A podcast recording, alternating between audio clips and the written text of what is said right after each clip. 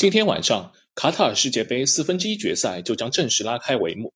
在第一天的两场比赛中，荷兰对阿根廷肯定更加吸引眼球。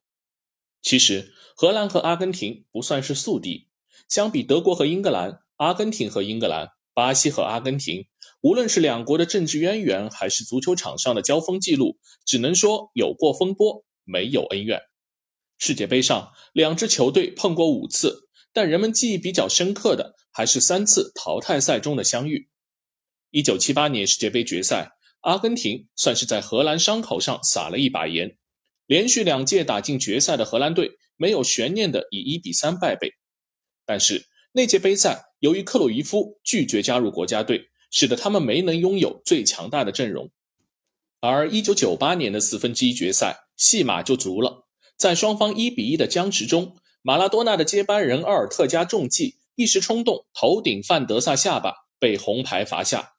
随后就是第八十九分钟，荷兰队弗兰克德波尔五十米长传，博格坎普巧妙的卸球，扣过阿亚拉，外脚被弹射，终结了阿根廷的冠军梦。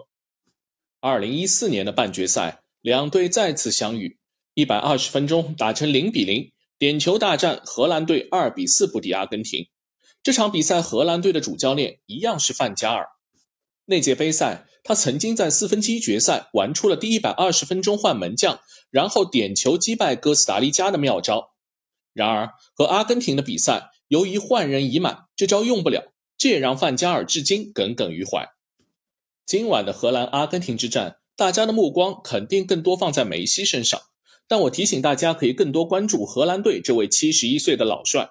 从制造话题的角度，他可从来不逊色。大赛开打前。范加尔明确喊出夺冠目标。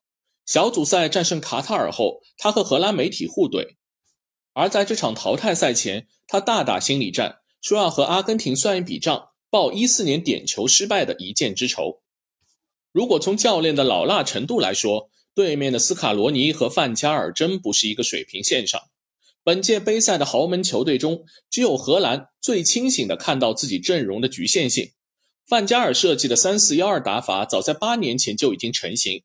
今天在球星质量还远不如那届的情况下，他更是坚定自己的理念，不追求所谓逼控，而是有意识回收，留出前场空间打反击。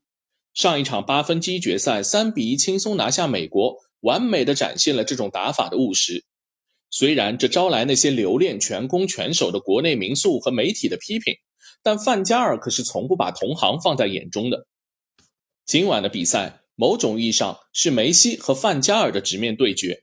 本届杯赛中，梅西已经先后在和墨西哥以及澳大利亚的比赛中挽救球队，并且也打破了自己淘汰赛不能进球的记录。而与荷兰的比赛，才是他要实现夺冠真正硬碰硬的考验。而他的对手范加尔，虽然整个执教生涯争议很大，毁誉参半。但他却是来到卡塔尔三十二支球队主教练中为数不多的大师级人物。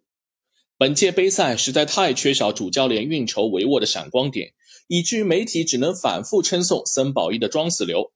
从这个意义上说，范加尔这样的老狐狸依然还是不可多得的风景线。这场比赛他会怎么防梅西？他的临场应变会在多大程度上改变比赛的进程？如果再度遇到点球大战，范加尔这次会出什么奇招？大家都可以关注。范加尔在本届杯赛后不出意外就将正式退休。虽然这几天比利时队的主教练岗位似乎又和他联系在了一起，不过一直和癌症抗争的他已经经不起高刺激赛事的摧残了。今晚的强强对话是我们为数不多领略范式韬略的机会，各位球迷还是要倍加珍惜。期待这场比赛又会是世界杯历史上一场经典战役。好。以上就是今天的观你球事，欢迎大家订阅、评论、转发，我们下期见。